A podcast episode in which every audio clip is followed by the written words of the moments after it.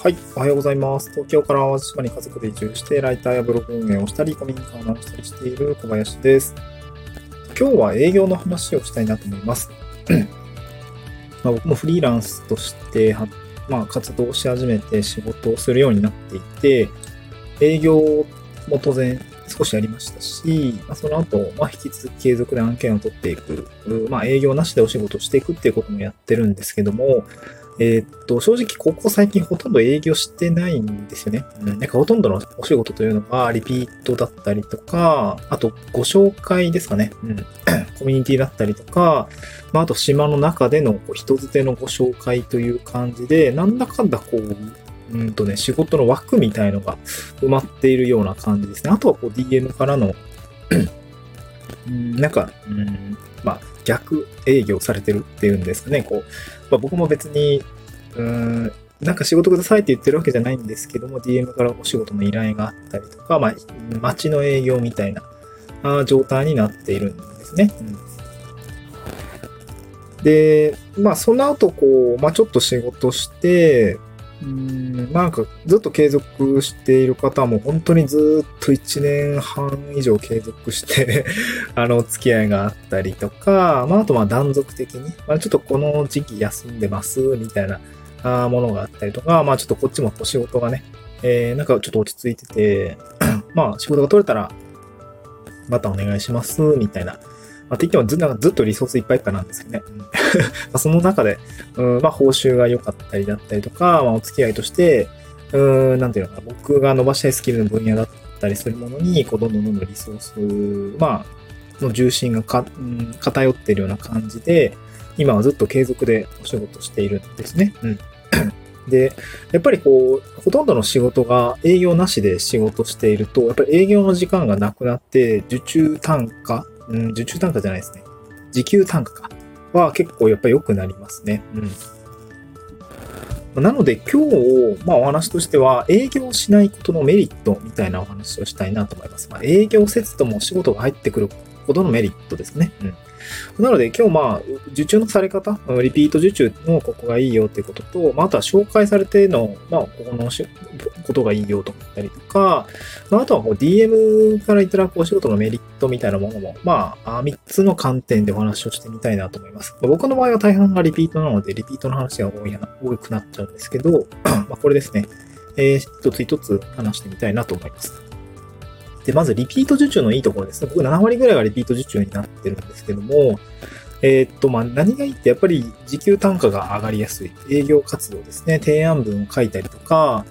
うーん、まあ、営業メールを出したりとか、まあ、営業案件を探したりっていうのは、今実はほとんどやってなくて、まあ、やんないといけないかなと思うんだけどね。いや、えっと、営業先リストみたいのは、まあ、やっぱりこう、持っておくべきだなと思うんですよ。まあ、まさにですね、なんていうのかな。昔、もう1年半、ちょうど、ちょうど1年半ぐらいなんですけど、前に営業をし始めた時には、うーん、まあ、やっぱりこう、提案文1個書くのにやっぱ1時間かかったりとか、うーん、これってどうやってメール出したらいいんだろうとか悩んだりとか、なんかそういうことでまあまあまああって、やっぱりその知らず知らずに時間が過ぎていって、でそこに時給は発生していないので、まあ営業してだけじゃやっぱお金にならない。受注をして、しっかり仕上げて納品しないとお金にならないっていうことを痛感をして、まあ、なんかね、2ヶ月目、3ヶ月目ぐらいで、まあしっかり高い案件のものに若干絞りましたね。うん、若干絞りました。徐々にこう、3ヶ月目ぐらいで、うん、これはなんかすごい時給単価が低いなーみたいな感じなものと、ずっと継続するのではなくて、こう徐々に徐々に自分も卒業と、まあ、新しい案件に飛び込むみたいな感じで、えー、ず、なんかね、シフトしていった感じがありました。なので、3ヶ月目、4ヶ月目ぐらいで月5万円ぐらいですね、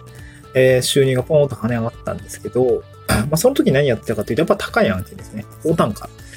の案件に応募して、受注して、まあ、ライティングを、まあ、つながる、まあ、予算を持ってるクライアントさんとつながれたっていうのは非常に良かったんですね。うんで、で、そこからずっと営業なしというか、ずっと繋がってるんで、今もそのね、あの、会社さんとやってるんですけど、まあ、やっぱ単価はずっと良くて、まあ、1年半ぐらい単価、いい、いいというか、まあ、いい、いいのかなわかんない。うん、まあ、普通、なんていうのまだね、文字単価ね、1、2円の世界じゃなくて、やっぱり 4円、5円の単価でいただいてたりとかするので、まあ、ホワイトペーパーだと、もう本当に、文字単価6円ぐらいになるんですけど、まあ、そういう単価でいただいててるのは非常にありがたいなと思います。で、まあ、もうちょっと高い単価を、多分まあ、これからどんどんどんどんチャレンジをしていくべきなんだろうけれども、まあ、一旦その、まあ、若干ね、こう、隙間時間でやっている。まあ、隙間時間でもないんだけど、割と咲いてはいるんだけども、えー、まあ、本業がありつつ、まあ、いろんな仕事の合間を縫ってこうやって案件をやっているので、やっぱ単価が高いっていうのは非常にありがたいんですけど、その中で営業する時間を減らして、えー、まあ、営業なしで、こういう継続の案件でしっかりこうコツコツ稼いでいく。そして実績をつけていくっていうのは、まあ、すごく、個人的にはまあ、なんかもう数年先、こういう感じで安定したいなと思いました。まあ今はまだね、えー、経験をどんどんどんどんこう、貪欲に取っていくべきだろうなとは思うので、えー、あんまだれないでね、こうちゃんと新規で高い、まあ、予算を持ってるクライアントに出会う努力っていうのはやんないといけないかなと思いますね。まあ、あとは単価交渉とかも、もしかしたらね、巻き取ってやっていく必要もあるのかなと思いましたね。うん、まあ今繋がってる会社さんとはすごく距離感が近くなってきて、まあオファーがあったりとか、ちょっとこれどうですかねみたいな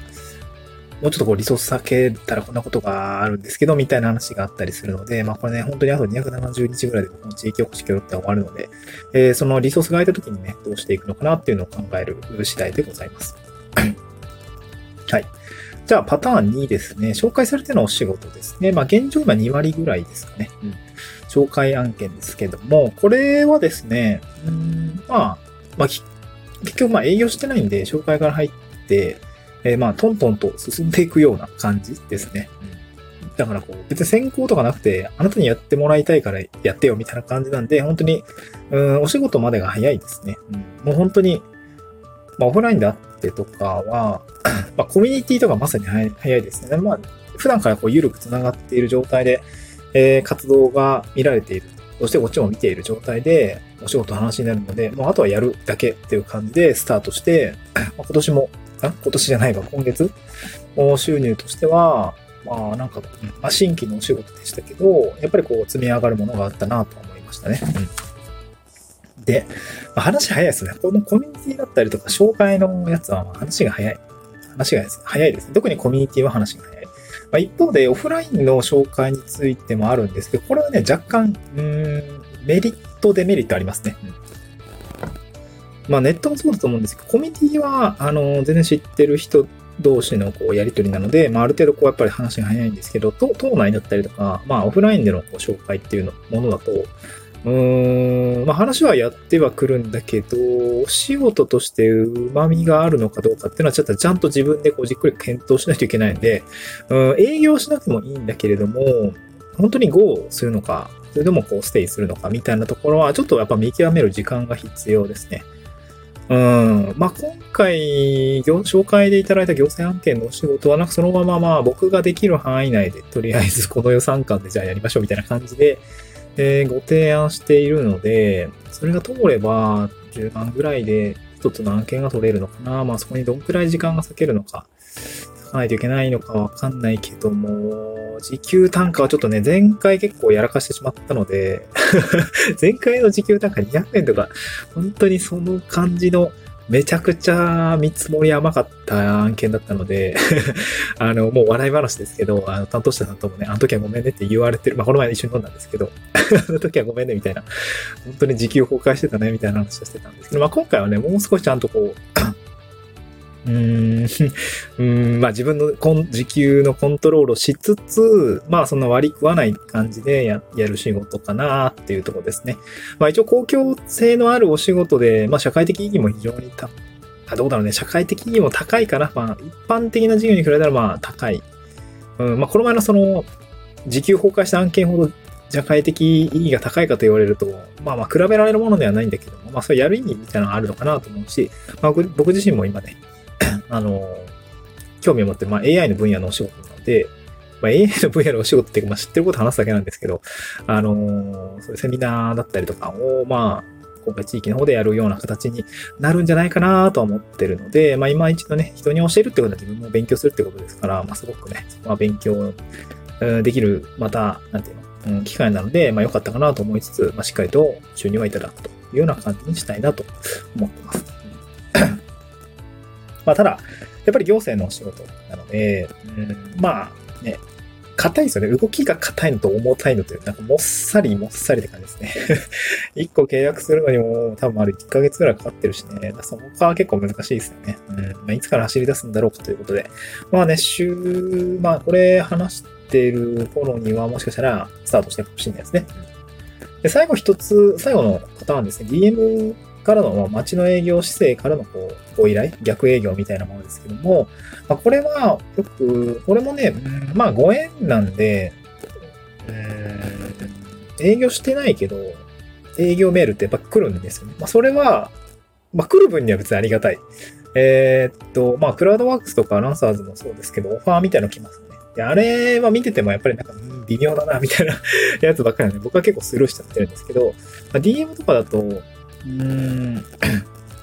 まあ、今回ね、自分の興味のある分野で DM をいただいて、ちょっと打ち合わせもして、じゃあ、うん、まあ、見積もりも出してっていう感じで、まあ、本当にね、仕事が来るかわかんないんですけど、う